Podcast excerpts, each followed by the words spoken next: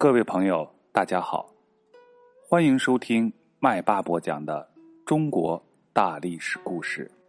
今天继续播讲唐朝时期的故事。睢阳苦战。安庆绪当了大燕皇帝以后，为了夺取唐朝粮饷物资的重要供给地江淮地区，在唐肃宗至德二年（公元七百五十七年的二月份）。派出了大将尹子奇，统帅十三万人马，进攻通往江淮地区的屏障睢阳。睢阳的太守徐远向张巡告急。张巡在雍丘打败了叛将令狐潮之后，又领兵开进了宁陵（今天河南省宁陵县），歼灭了另外一支叛军。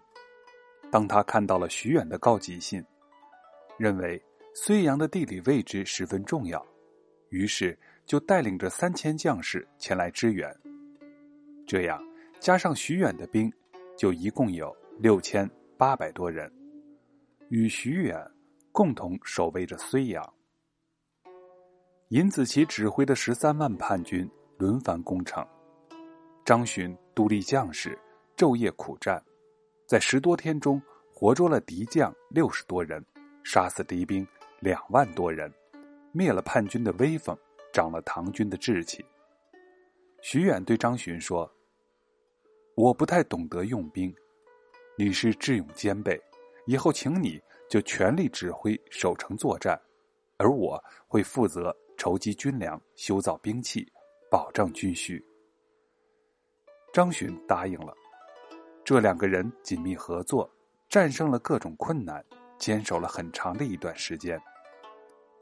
敌人见睢阳攻不下来，反而损兵折将，就在一天的夜里悄悄的撤走了。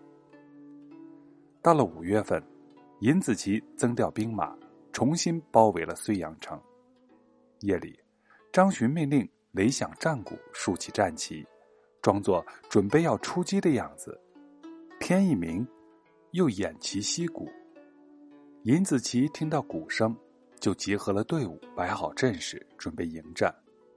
忙活了一个通宵，也没有见到唐军的一兵一卒，他就感到奇怪，于是叫几个士兵登上飞楼观察城中的动静，结果发现什么动静也没有。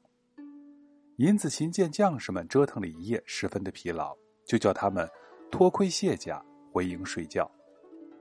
正在这时，张巡和部将雷万春、南霁云各带五十名骑兵突袭叛军的营寨。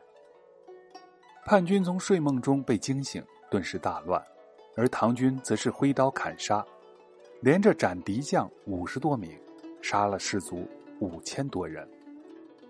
张巡直冲叛军的帅营，想要一次斩杀尹子奇，可是却又不认得他。张巡就随手拔起了一根蒿杆，削成了一支特殊的箭，对准一个叛军士兵就射去。那个士兵身上中了一箭，但是既不疼又不流血。叛军的士兵拿起来一看，原来是蒿杆削的，于是他就拿着蒿杆箭去报告主帅。尹子奇这时候正骑马立在营外，他一见这蒿杆箭。断定城里的箭已经用完，正要吩咐给这士兵记上一功，不料话还没出口，却猛地看见一支箭朝自己射了过来。他想躲闪，已经来不及了，左眼被射中了一箭。他哎呀一声，差点从马上就摔了下来。他正要叫手下人替他拔剑，这时一队唐军的骑兵杀了过来，为首的那人冲到他的跟前，要活捉他。他吓得直冒冷汗，连忙自己拔出了剑，打起马没命的跑，这才逃得了一条性命。但是他的左眼珠已经随剑拔出，流血不止，痛得钻心。他真的是又气又急，只得再次悄悄收兵。张巡使用了这个蒿杆当剑的计策，为的就是找出尹子奇。发箭射中尹子奇左眼的是南霁云。尹子奇发誓要报这一箭之仇，等他养好了伤，又增加了几万人马，在八月份再一次进攻睢阳，再一次把这座城池重重的包围起来。时间一长，城里的粮食剩下不多了，张巡就和徐远商量，决定给每人每天发一葛米。这个“葛”字，其实就是我们现在的“合”合家欢的“合”，在这里读“葛”。一葛米等于现在一两多。把这些米掺上树皮等煮了在一块儿吃。就靠这一点口粮是难以活命的，许多士卒都饿死了，剩下的一千六百人也都饿得生了病，这样真的很难再打仗了。尹子奇探听到城里没有粮，就造了新式的云梯、钩车、木驴等工程器械，加紧攻城。张巡用各种办法破坏这些器械，挫败了敌人的一次次的进攻。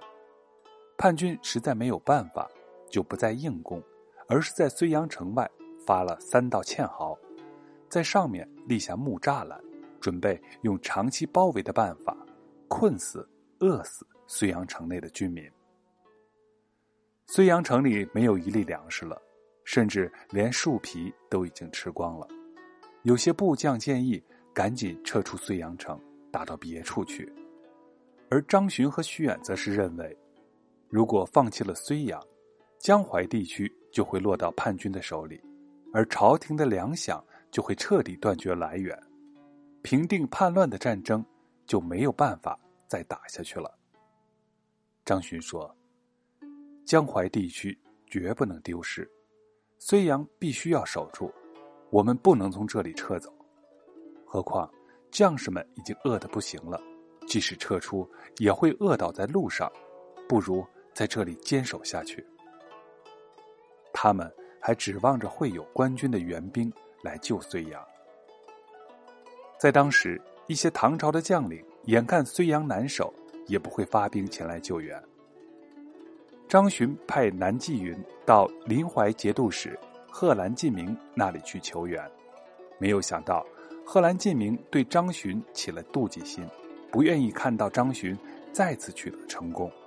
但是又害怕自己的军队遭到叛军的打击，因此他就对南霁云说：“现在睢阳城存亡不知，我派兵去又有什么用处呢？”南霁云说：“张许二公领兵苦战，睢阳绝不至于陷落。如果睢阳真的失守，那么叛贼跟着就会进攻临淮，您哪里能够坐视不救啊？”然而。贺兰进明仍然不肯出兵，可他却十分赏识勇猛善战的南霁云，想留下南霁云给自己处理，就设宴招待南霁云。南霁云又失望又气愤，不觉流出了眼泪，对贺兰进明说：“我离开睢阳的时候，城中的将士已经一个多月都没有吃上粮食了，现在您设下这样丰盛的酒宴。”我哪里能够独自享受？就是吃进了嘴里，又哪里咽得下去呀？您是坐拥强兵，看着睢阳陷落而不救援，这难道是忠诚义士所应该做的吗？我不能完成搬救援兵的任务，只好留下一个指头来表明我的心迹，以便回去复命。说罢，他抽出佩刀。砍下了自己的一根手指，然后毅然离开了临淮城。出城之后，南霁云对自己说：“等我破了叛贼之后，一定要灭掉贺兰进明。”南霁云回到睢阳，情势是越来越危急。张巡已经下令杀战马来充饥，战马数量不多，而且都已经饿得很瘦了。不多久就宰光吃尽，张巡又发动军民张网捕捉麻雀，掘地捕老鼠，吃这些小动物来维持生命。不久，城内就连老鼠也都吃光了。大家再也想不出任何办法，人人都绝望了。这时候，全城只剩下四百人。然而，不管是将士还是百姓，都宁肯饿死在睢阳城里，也没有一个人叛变或者逃走。这一天，张巡率领军民，向着京城长安所在的方向。这个时候啊，唐军已经攻复了长安。宣誓说：“我们的力量已经用尽了，睢阳城再也保不住了。我活着没能守住，报效国家；死后变成厉鬼，也要扫除逆贼。”全场的人跟着宣誓，气氛是异常的悲壮。至德二年，公元七百五十七年的十月份，睢阳城终于陷落。张巡和徐远等人被敌人逮捕。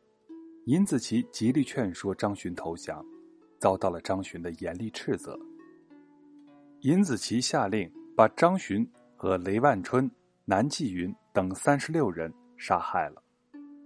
徐远在被押往洛阳的途中，也被叛军杀掉了。张巡、徐远守睢阳，将士不满一万，城中的军民也只有几万人，然而却坚守了九个月。大大小小打了四百多仗，歼灭了叛军共十二万多人，在长时间内有力的阻挡了叛军的南进，保障了江淮地区的安全和朝廷粮饷军需的供应，这对后来平定安史之乱做出了很大的贡献，为维护国家的统一立下了显著的功勋。他们是我国历史上卓越的爱国英雄。好了，本节故事就到这里。下一节我们要讲史昭义兵败身亡。